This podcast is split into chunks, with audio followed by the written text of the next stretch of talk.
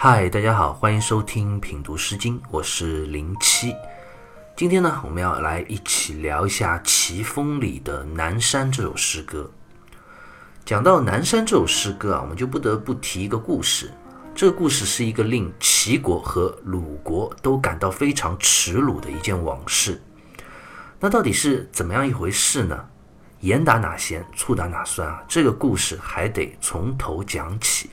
我们之前学过。《正风》里的诗歌，大家应该还记得，《正风》里的诗歌啊，讲到过《有女同车》和《杨之水》这两首。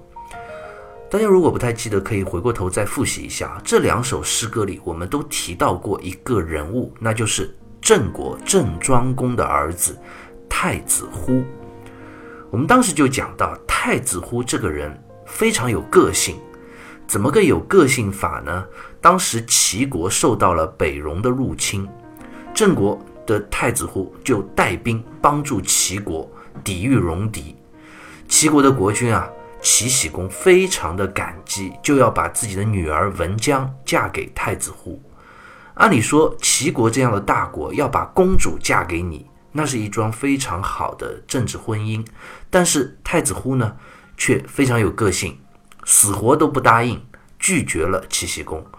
我们当时说，这是因为太子忽非常有个性，我行我素。当然，这个原因是一个方面。其实除此之外，还有另外一个很重要的原因。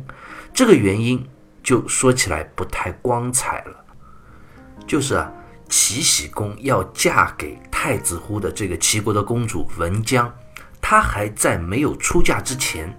就跟他同父异母的哥哥，有着那么一点说不清道不明的暧昧关系，那这就很尴尬了。所以太子乎估计也是知道了那么一点风言风语，所以就非常委婉地拒绝了这场婚事。那我们这个故事啊，还要接着往下讲。后来呢，这个文姜啊，还是被嫁出去了。那她嫁给谁呢？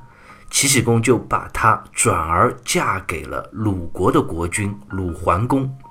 可能鲁桓公之前也风言风语的听说了一些文姜和他哥哥之间有不正当关系的流言蜚语啊，但是也可能因为齐国比较强大吧，所以出于政治上的考虑啊，鲁桓公最后还是心甘情愿的做了这样一个接盘侠、冤大头啊。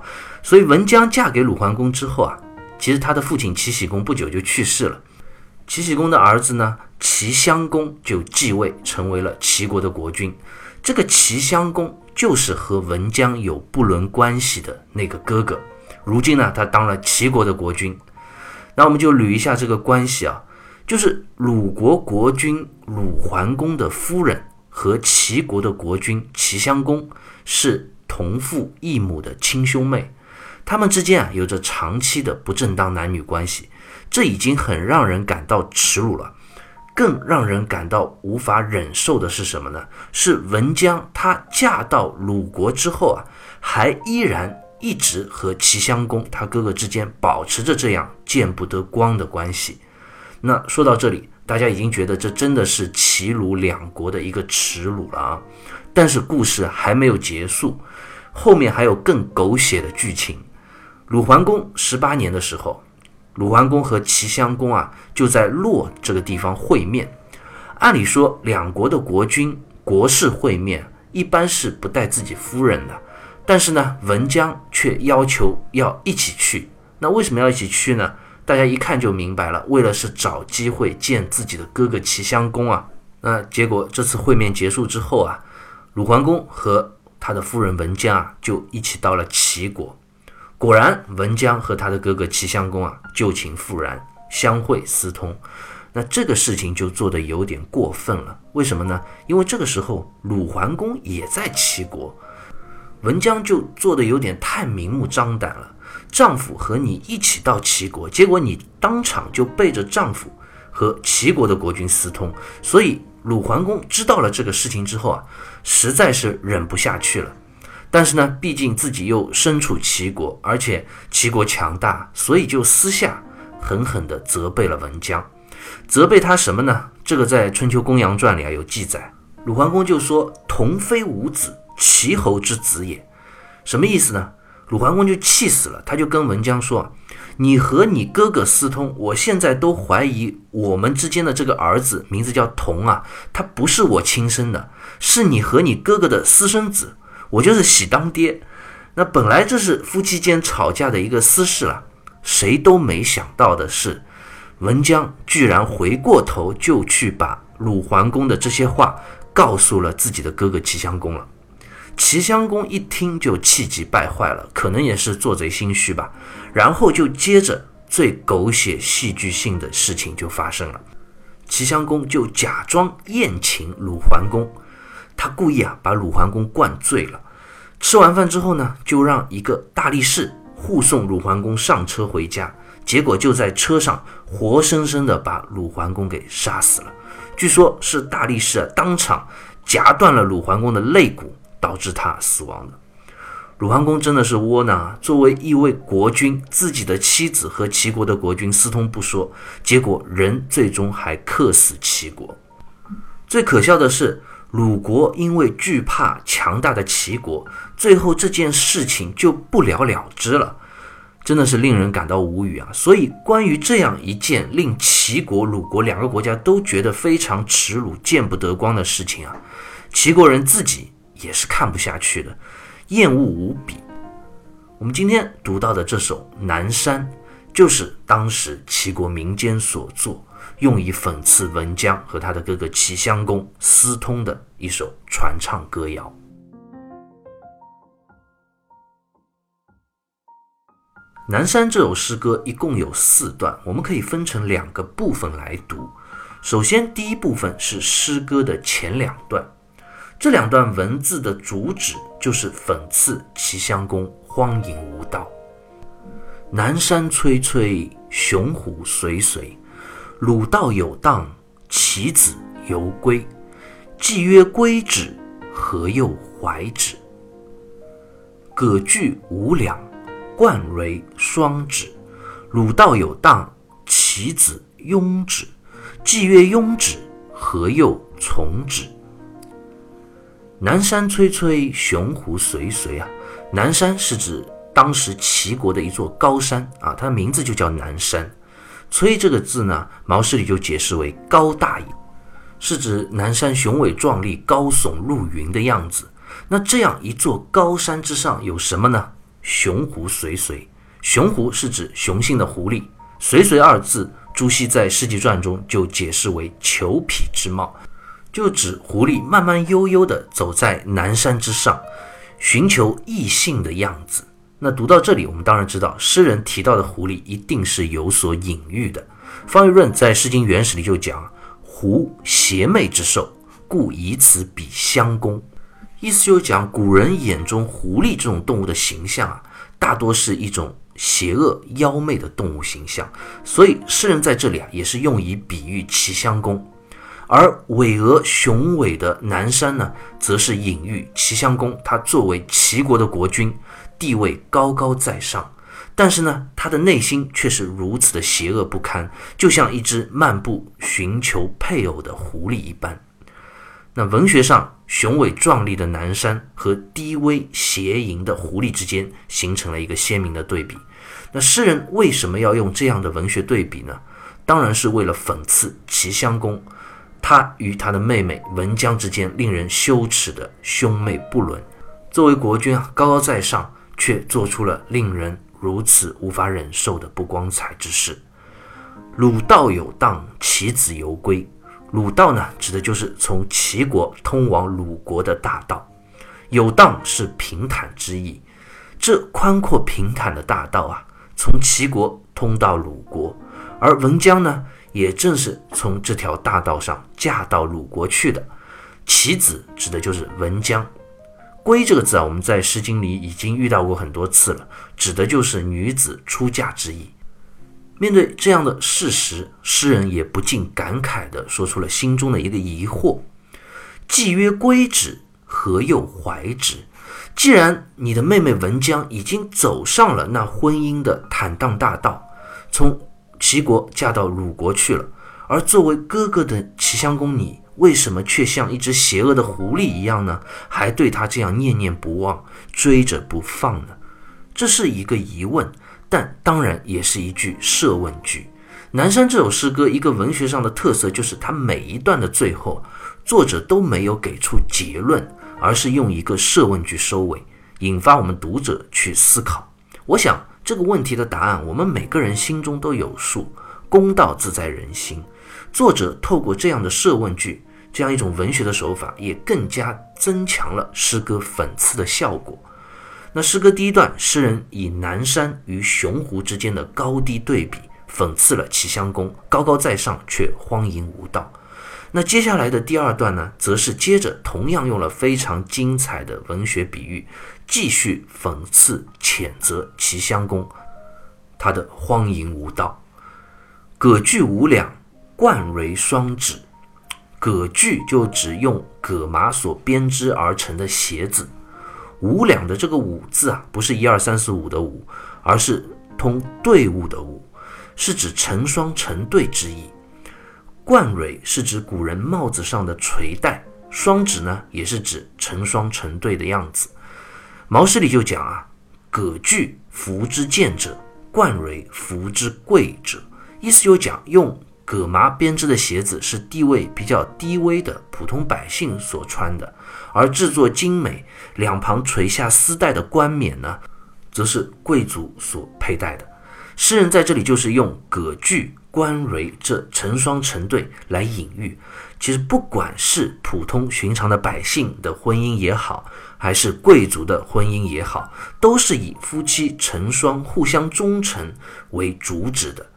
文姜。她明明已经正儿八经地嫁给了鲁国的国君鲁桓公，那她就应该好好的跟鲁桓公做一对和睦的夫妻啊，却偏偏呢还和自己的兄长齐襄公保持这样暧昧的不正当关系，这是违背基本的夫妻婚姻伦理道德的行为。鲁道有当，其子庸止。既曰庸止，何又从止？庸这个字在这里是由的意思。讲的也是文姜由着这条平坦宽阔的齐鲁大道，嫁到了鲁国去。既曰庸止，何又从止的这个从字是尾随跟从之意。毛氏正解里就讲啊，此言文姜既用此道嫁于鲁侯，襄公何复送而从之，为淫逸之行。意思就讲，既然文姜已经嫁到了鲁国去了，身为人妇，齐襄公。你作为哥哥，为什么还要这样跟着不放呢？老是要重温旧情，这也是一句设问句啊。但是问题的答案也是一目了然。齐国发生如此不光彩之事的背后原因，作为齐国国君和当事人之一的齐襄公，是当然要为自己的荒淫无道负上主要的责任，难辞其咎。诗歌前两段，诗人通过南山雄湖之间的高低对比，以及葛鞋和冠带的成双成对，来讽刺了齐襄公的荒淫无道。文姜啊，她其实只是一个女子，在古代封建社会，女子的地位比较低，很多时候无法掌控自己的人生。而齐襄公则不然，他作为一国国君，完全可以有能力阻止这些不光彩的事情发生，而他呢，却偏偏相反。不知廉耻，愈演愈烈。那相比之下，鲁国的国君鲁桓公看似是一个受害者。首先，他的妻子和他人私通；其次呢，他最后也是死在齐襄公的手中，下场非常的悲惨。但是，尽管如此的可怜啊，诗人也没有表现出一丝的同情。在诗歌接下来两段，同样他也讽刺、谴责了鲁桓公的。懦弱无能，一马如之何？横纵其母，娶妻如之何？必告父母。既曰告之，何又居之？悉心如之何？非辅不克。娶妻如之何？非媒不得。既曰得之，何又及之？一马如之何的这个“一”是指种植的意思。麻呢是一种植物，如之何是一个疑问的句式。这句的意思就是在讲如何才能种植好麻这种植物呢？横纵其母，横字在这里通横竖的横，从这个字在这里通纵横的纵，也就加上一个绞丝旁，所以也读纵。这里说的是耕田地的一个方向，东西向称为横，南北向称为纵。《毛氏正解》里就解释说啊，树麻者必先耕治其田，然后树之。意思就讲古人要如何才能够种植好麻种植物呢？首先就要反复横纵的去耕地，这样才能将麻种好，收获丰盛。那下一段的第一句，悉心如之何，非斧不克。悉心就是砍柴，这句话就讲要怎么才能把柴砍好呢？工欲善其事，必先利其器，一定要先有一把好的斧子才行。诗歌写到这里，怎么突然从讽刺写到了种麻和砍柴呢？这当然也是有所隐喻的。